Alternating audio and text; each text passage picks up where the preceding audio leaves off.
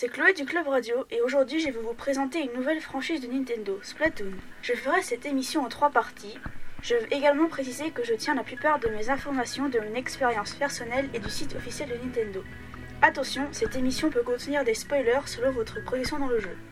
Splatoon et sa suite Splatoon 2 sont des jeux de tir à la troisième personne. Le style ressemble un peu à Call of Duty, mais pour tous les âges, développés respectivement sur la Wii U et la Switch par Nintendo. A noter que le développeur n'avait pas de nouveau jeu depuis Pikmin 14 ans.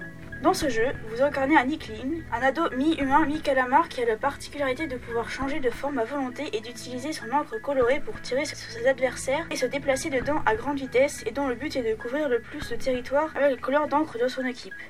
Contrairement à d'autres jeux du même genre, le nombre d'ennemis tués ne compte pas vraiment et sert juste à vous faire gagner du temps en les renvoyant à leur base. Il y a deux modes principaux. Le mode en ligne ou guerre de territoire et le mode héros qui sert de mode histoire à jouer en solo. Il y a également d'autres modes en ligne comme Salmon Run, Mission Bazookarp ou encore Défense de zone. Quand on commence le jeu, on fait d'abord un petit tutoriel, puis on arrive sur la place de Chromapolis dans le 1 et sur le square de Chromapolis dans le 2. On nous présente ensuite les différents lieux et personnages du jeu, comme les magasins et leurs rendeurs ou encore la tour centrale pour le mode en ligne.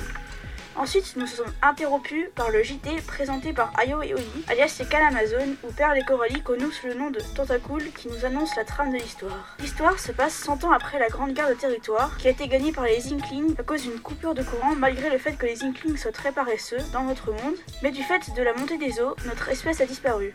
On peut également remarquer que le jeu comporte beaucoup de jeux de mots, comme les chanteuses, Aioli, le nom d'une sauce, le nom de la ville elle-même, signifiant littéralement ville des couleurs, ainsi que la, le square qui tire son inspiration de la célèbre Times Square à New York. Je vais maintenant vous parler du mode héros qui, même s'il n'est pas le mode principal, le jeu étant beaucoup tourné vers le mode en ligne ou à plusieurs personnes, est une très belle introduction aux mécaniques du jeu.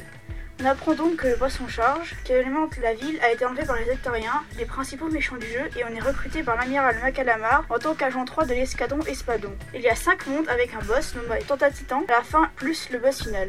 Dans la suite, c'est non seulement le poisson charge qui a été kidnappé, mais Ayo des qui semble avoir un malentendu avec sa cousine. On est donc recruté par sa cousine Oli qui remplace l'amiral dans le 2 en tant 4. Il n'y a pas beaucoup de différence entre les jeux, à part que l'on peut jouer avec plusieurs armes différentes. Pour conclure, c'est un excellent jeu à jouer en solo ou à plusieurs et je vous le conseille.